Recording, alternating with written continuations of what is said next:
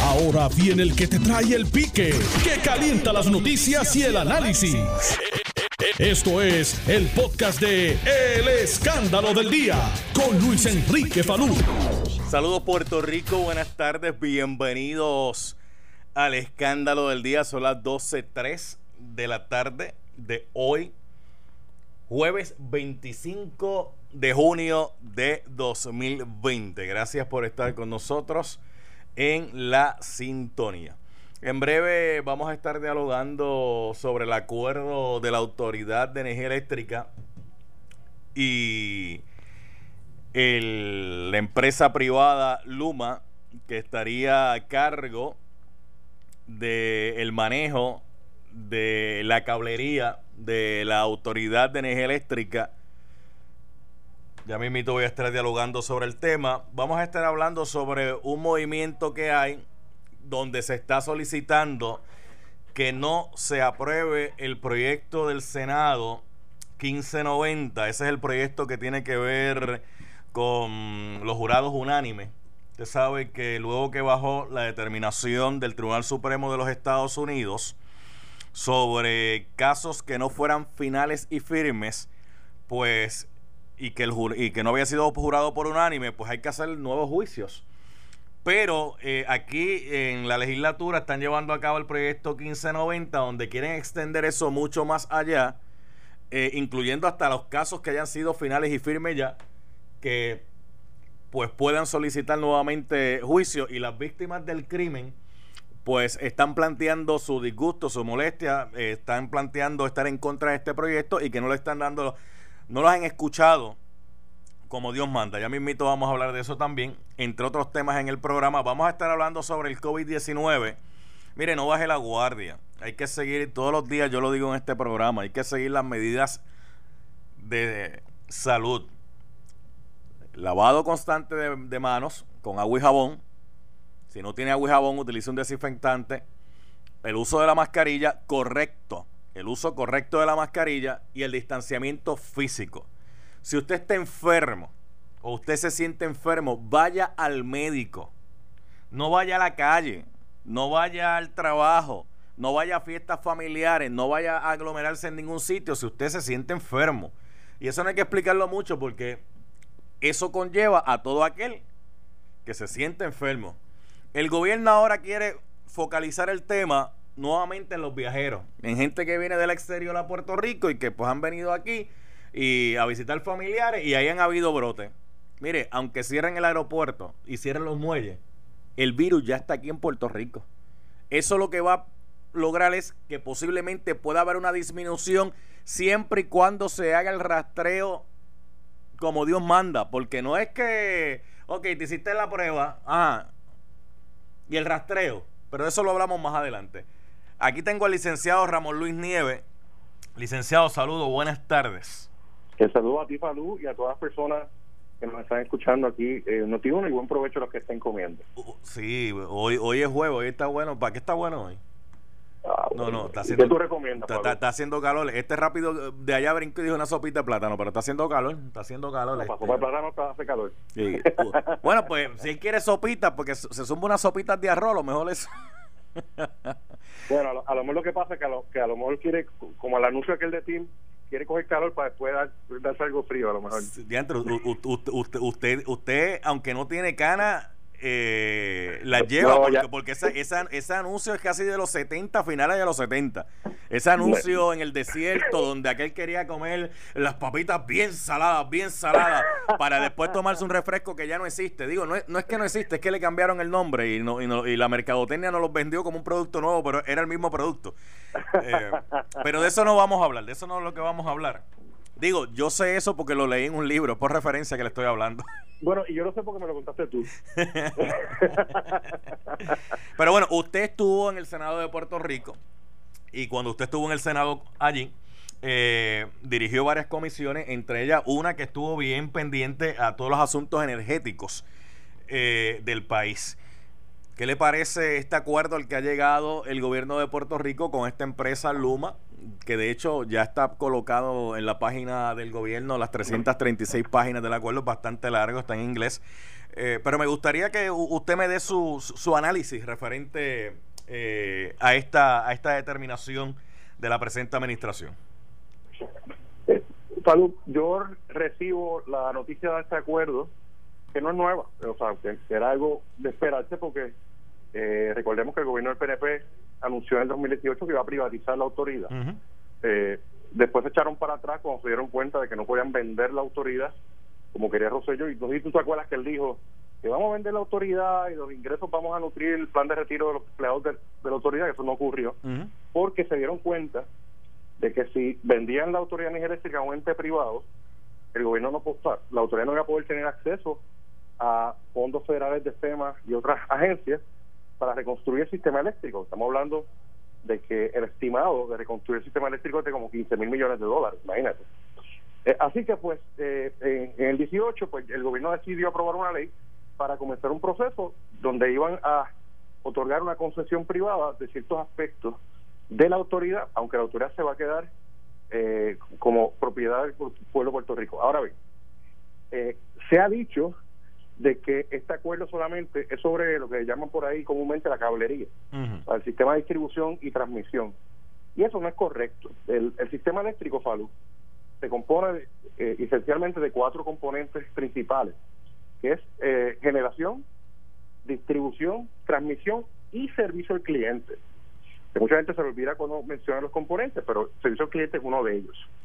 Y de esos cuatro aspectos, eh, se está haciendo una concesión a esta empresa privada Luma de tres de los cuatro aspectos en los que se compone el sistema eléctrico de Puerto Rico. Ok, vamos, vamos por parte. Generación en la producción de la energía cuando se crea la energía en las plantas. Cuando la planta produce esa energía, hay que llevarla a los hogares. Eh, ahí entonces hablamos de la distribución.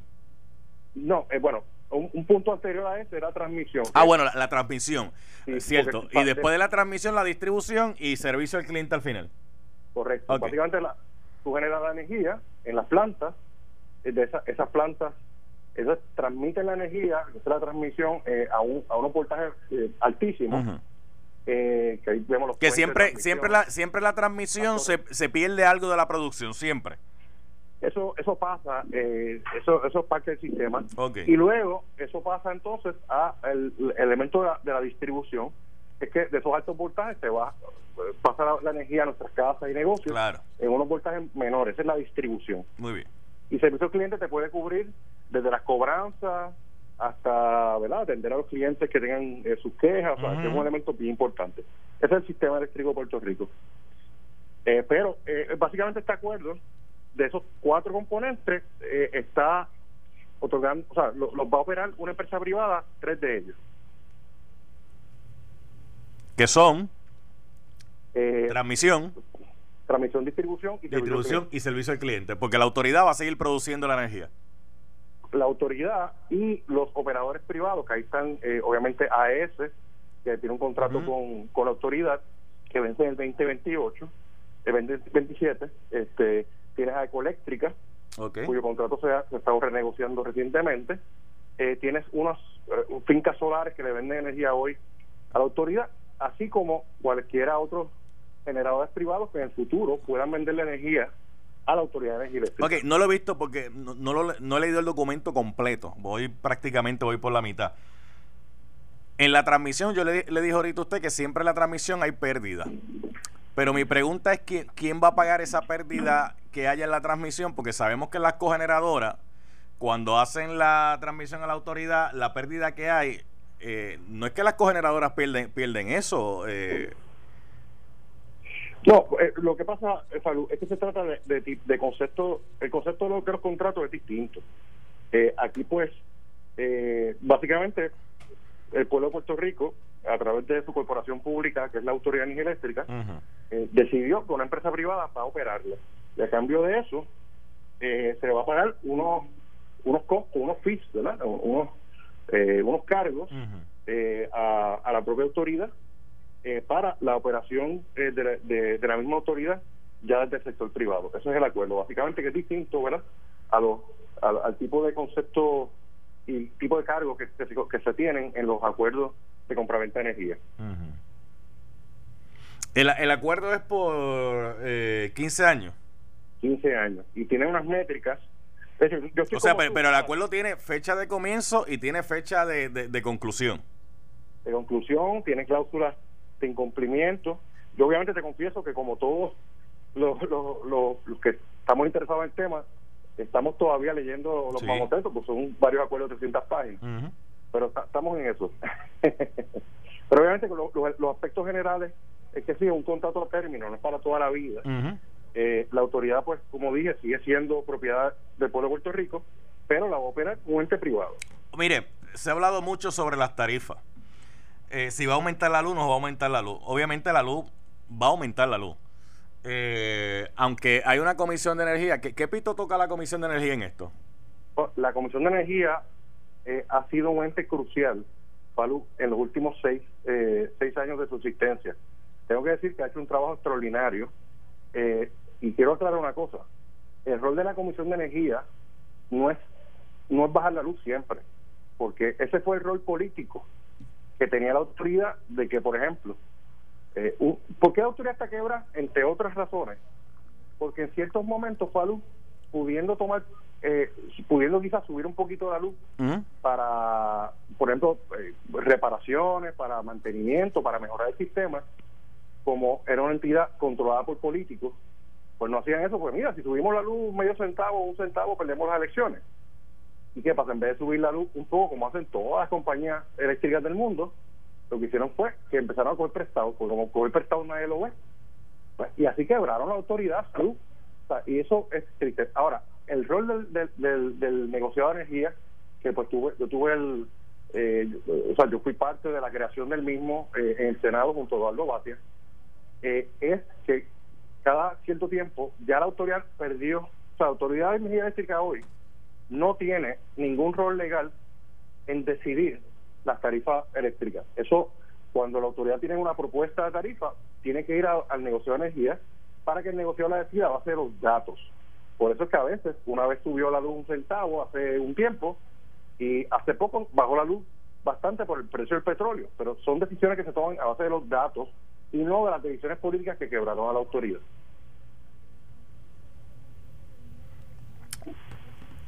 Mire, obviamente la energía eléctrica que se paga en Puerto Rico es una de las más caras que hay ahora mismo. Aquí estamos hablando del acuerdo para que esta gente maneje eh, lo que usted me planteó, transmisión, distribución y servicio al cliente. Fine. Pero hay una deuda ahí. ¿Qué va a pasar con esa deuda? No, mira, eh, es un planteamiento que, quiero quiero discutir contigo y creo lo haces muy bien. Mira, eh, Salud, se ha planteado que por este acuerdo de, eh, de concesión, de privatización, como le llamemos, eh, la luz va a subir. yo, mi planteamiento es, si es por el acuerdo mismo, o, esta, o sea, si por ejemplo vemos que el costo de este acuerdo o sea, que lo que nos va a cobrar esa compañía por operar la autoridad va a ser 70, 100, 100 millones de dólares. E, eso no equivale ni siquiera a un centavo kilovatio por hora. Cada centavo kilovatio por hora en Puerto Rico, para luz, equivale más o menos a 170 millones de dólares anuales. Así que, eh, pero yo creo que este acuerdo no necesariamente va a aumentar la luz. Lo que sí puede aumentar la luz es si condicionan a que este acuerdo se termine de formalizar en su transición de un año, a que tengamos la renegociación de los bonos de la autoridad energética completada. Ahí sí que viene eh, gran aumento de luz, porque lo que este gobierno del PNP ha estado negociando, a pesar de tener la ley de promesa, de promesa una ley de quiebra en su parte título 3, lo que han estado negociando nos va a obligar a pagar la luz cara para pagar deuda vieja por 40 años. Porque, por ejemplo, mire, por ejemplo, por ejemplo, mucha gente pensaba que la privatización de la autoridad lo que iba a ocurrir era que iban a vender la autoridad eléctrica, que iba a venir un privatizador y iba a pagar los 9 mil millones, los 10 mil millones, lo que cueste la autoridad. Y que esos chavos que el gobierno iba a recibir, pues con eso iba a pagar la deuda que tenía la autoridad y, nos quitaban de encima esa deuda. Pero eso no es esto. No, no es esto, por lo que te mencioné ahorita, de que el gobierno se dio cuenta de que si vendían la autoridad, entonces Puerto Rico, o sea, la autoridad no iba a poder, o esa entidad privada que la controlara, no voy a poder acceder a los 15 mil millones de pesos que están pidiendo al Congreso para reconstruir el sistema eléctrico. Así que dijeron, espérate, no podemos venderla, vámonos por esta otra camino donde no la vendemos, pero la operación se la damos al sector privado. Ahora bien, eh, lo que sí puede aumentar la luz es la insistencia de la Junta de Control Fiscal y del gobierno actual del PNP en el acuerdo que estaban negociando con los bonistas. Eso sí va a subir la luz si se completa. Yo estoy en récord, Falú, desde el 2014 que he estado bregando con ese tema de energía, de que la deuda de la autoridad eléctrica es impagable, que no hay manera de que por más que tú negocies, no hay forma que tengamos un acuerdo que podamos pagar y que no implique la quiebra de Puerto Rico. Y la, no solamente la quiebra de la autoridad, otra quiebra que pueda tener en el futuro, la quiebra de los negocios en Puerto Rico, la, quiebra de la gente. Eh, y esa deuda es impagable. Yo creo que parte de esa deuda es ilegal, porque toda esa deuda que cogió Fortunio, para ponerle por nombre y apellido, en el 2010, que cogieron, Palú, cogieron un año, 4 mil millones de pesos prestados para la autoridad. Entonces, ¿cómo tú no vas a quebrar? este Y ya para el año 2010, Palú, la gente del gobierno de Puerto Rico, gobierno PNP nuevamente, y los que estaban prestando los chavos al gobierno, a, la autoridad eléctrica, todos tenían que saber que la autoridad no iba a poder pagar esa deuda. Entonces yo digo que esta deuda es ilegal, gran parte de ella, y la Junta de Control Fiscal no ha movido un dedo para eh, el gobierno de, eh, del PNP, incluso recordará que eliminó la Comisión para Auditar Laboral, Mira, ¿dónde, usted se, mira, discutiendo? ¿dónde usted se metió? Que de momento se, escuchaba como lejos. Sí, perdón.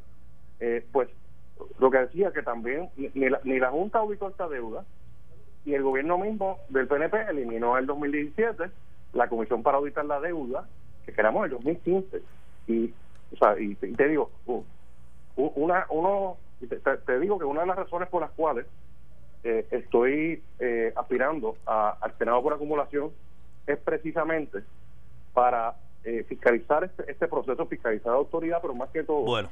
quisiera reinstalar la Comisión para Auditoría de la Deuda para bregar, entre otras cosas, con esta deuda de la autoridad eléctrica que puede ser terrible para la economía de Puerto Rico. Dialogaremos más adelante sobre eso. Licenciado Ramón Luis Nieves, gracias por haber estado un ratito acá en el programa. Muchas gracias. Bien, bueno. Eh, era el licenciado Ramón Luis Nieves, ex senador, eh, hablando sobre un poquito sobre el acuerdo que el gobierno de Puerto Rico ha llegado con esta empresa Luma para manejar la transmisión, distribución y servicio al cliente a la Autoridad de Energía Eléctrica. Que el acuerdo está disponible, usted lo puede bajar, lo puede leer está en inglés, eh, que eso pues a ciertas personas pues le va a complicar un poquito, pero eh, hoy en día los documentos ustedes los pueden traducir completo, este, así que eh, ahí está disponible. Fíjate, sería interesante que estuviese también en España. Para el que no domina el inglés, pues lo pueda, lo pueda también, este, pero tú sabes cómo son aquí, son, son son folclóricos, son folclóricos. El proyecto del Senado 1590 ha levantado la oposición eh, de varios sectores. Ese proyecto lo que busca es eh, que todos los casos, incluyendo los finales y firmes, eh, se puedan revisitar, se puedan realizar nuevamente.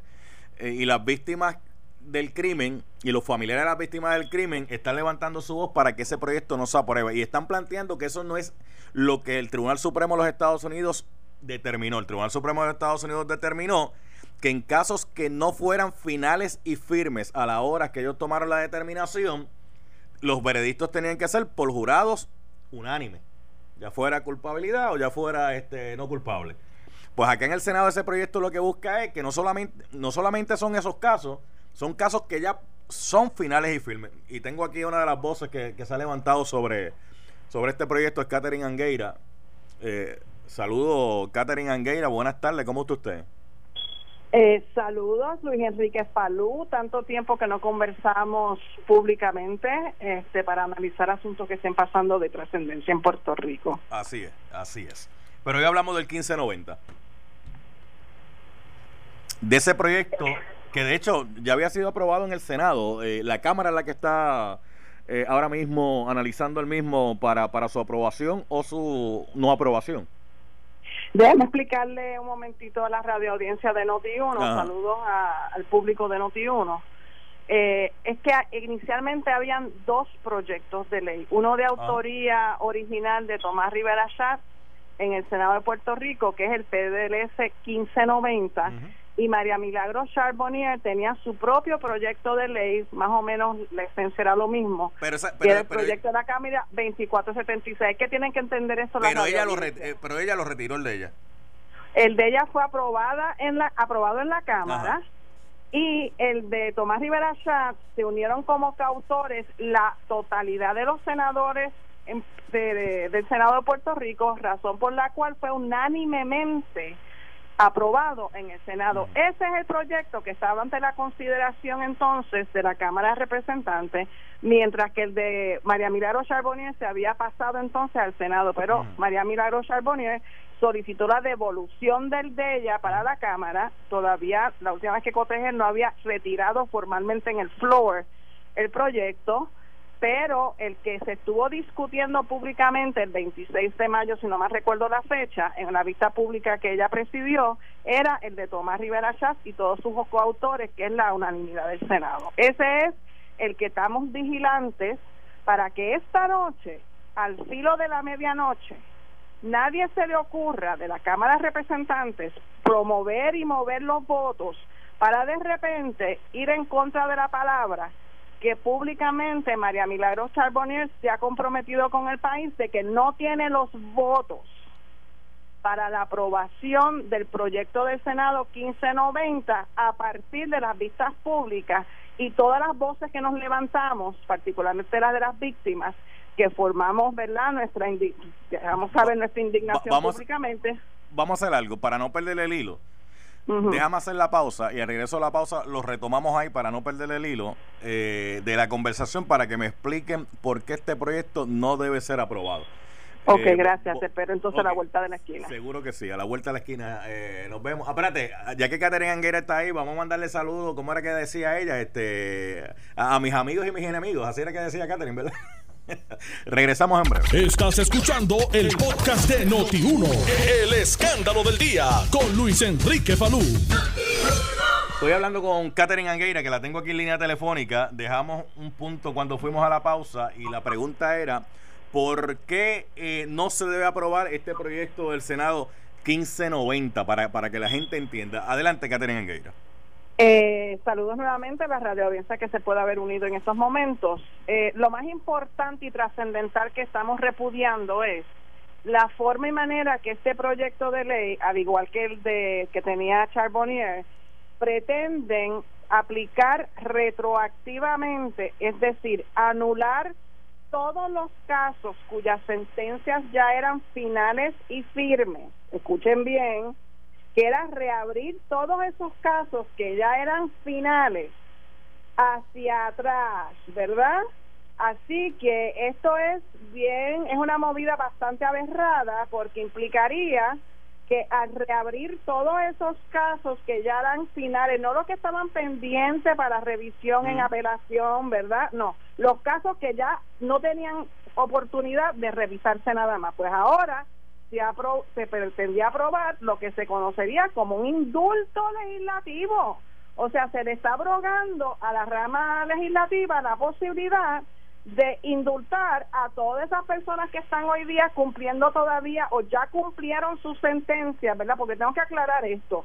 El proyecto de ley, Palu, habla de que es para personas que están todavía cumpliendo eh, las sentencias eh, de que implica encarcelamiento, pero no nos no aclara si eso incluye también personas que estén en libertad bajo palabra, grilletes electrónicos, otros programas que están ya no están en la cárcel. Eso para empezar.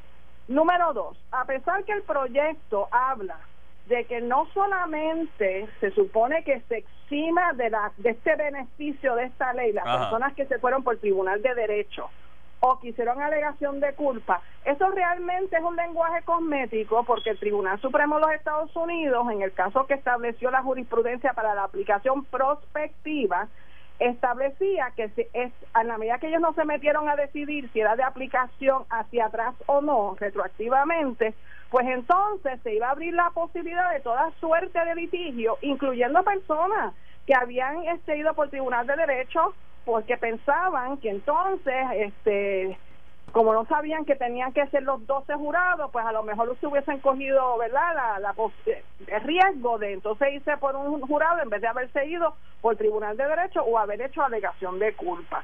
Así que a pesar que este lenguaje de este proyecto de ley dice que no va a aplicar a las personas que se fueron por Tribunal de Derecho, o sea, que no usaron un jurado para buscar su libertad, y aún así lograron una convicción, o aquellas personas hicieron alegación de culpa, pero realmente abre la puerta para todos esos litigios en un futuro.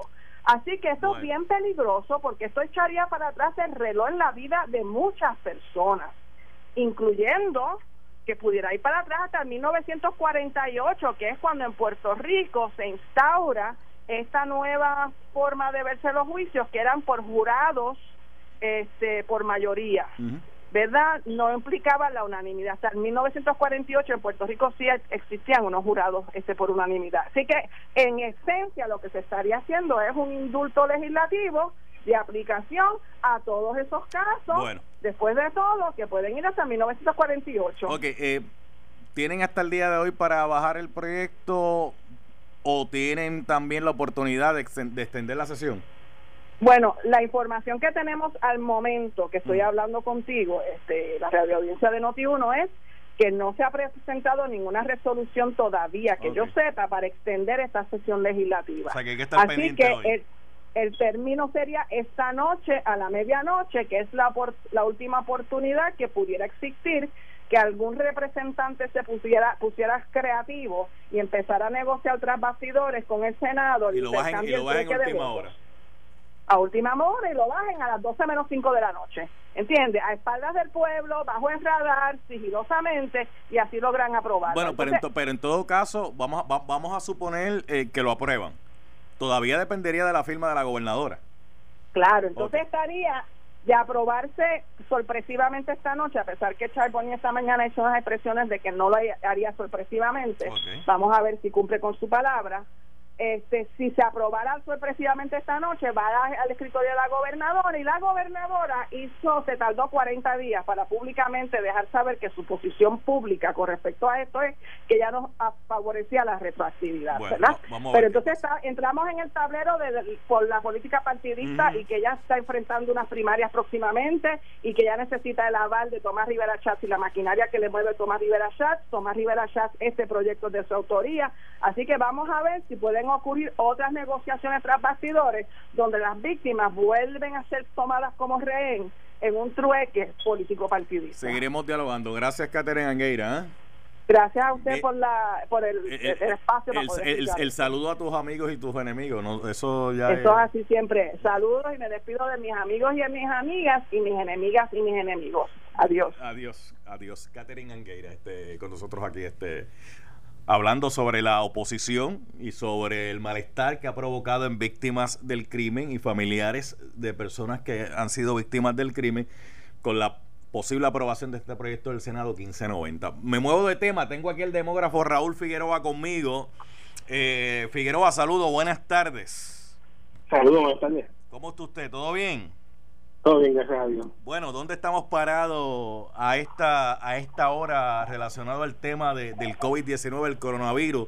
Donde, pues, eh, aquí varios municipios han planteado que han venido personas de fuera de Puerto Rico a reunirse con familiares y, pues han, provocado que otras personas se puedan contagiar allí.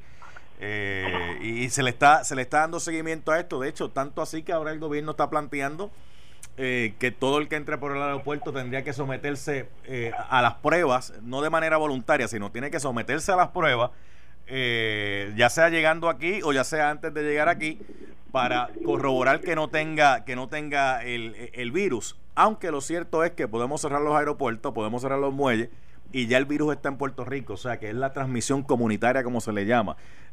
aunque llevar a cabo lo del aeropuerto podría ayudar también un poco a controlar, pero no es que va a eliminar ni, ni, va a erradicar el virus como tal. Figueroa, me gustaría escucharlo.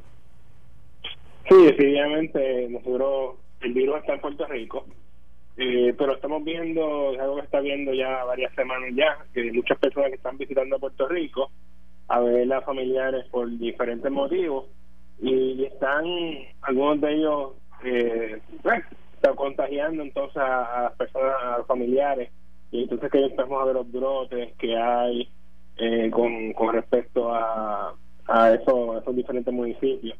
Es importante que las personas sigan manteniendo su, sus medidas de prevención, sobre todo si, si vienen familiares de Estados Unidos, eh, asegúrense de que se hagan la prueba cuando lleguen al aeropuerto, diga a la familia que por favor que se haga la prueba en el aeropuerto si no se la ha hecho, o que se la haga antes de venir, porque no ayuda, ¿verdad? Yo sé que ahí se quieren ver familiares, ese tipo no se ven, pero no, no ayuda que venga un familiar enfermo con COVID, que también tal vez puede ser que sean sintomáticos, eh, y venga y enferma a la gente en Puerto Rico y, puede entonces afectar a sus familiares, sobre todo si están visitando familiares que son personas de mayor edad, que son más vulnerables. A que, que eso, trata de hablar con sus familiares si, si de Estados Unidos para evitar ese tipo de, de contagio. Y hay, hay, hay, los Estados Unidos, hay unos estados donde hay alta concentración de puertorriqueños, donde el, coronavirus pues ha estado dando duro, por ejemplo Nueva York, eh, en la Florida, eh, donde están altos los casos. Y, obviamente la preocupación es que si usted vive en esas áreas eh, donde los números han disparado, cuando va, si viene para Puerto Rico, por aquí hay razón, pues ya sea porque pues estamos en verano, porque tuvo la oportunidad, está en vacaciones, quiere ver sus familiares, hágase la prueba. Si usted quiere mucho a sus familiares y usted los ama, usted no los va a venir a contagiar. Y si usted lo quiere mucho y el familiar le dice, voy para allá, usted dígale, no, si tú me quieres mucho y me amas, hasta que tú no te hagas la prueba, no venga para acá. Y si no se hace la prueba, pues que, espere varios días para asegurar, ¿verdad? Que, que los 14 días tal vez, si es posible antes de visitarlo, ¿verdad? Si es que tiene, si es que esa oportunidad eh, para asegurar entonces que no que no nos contagie.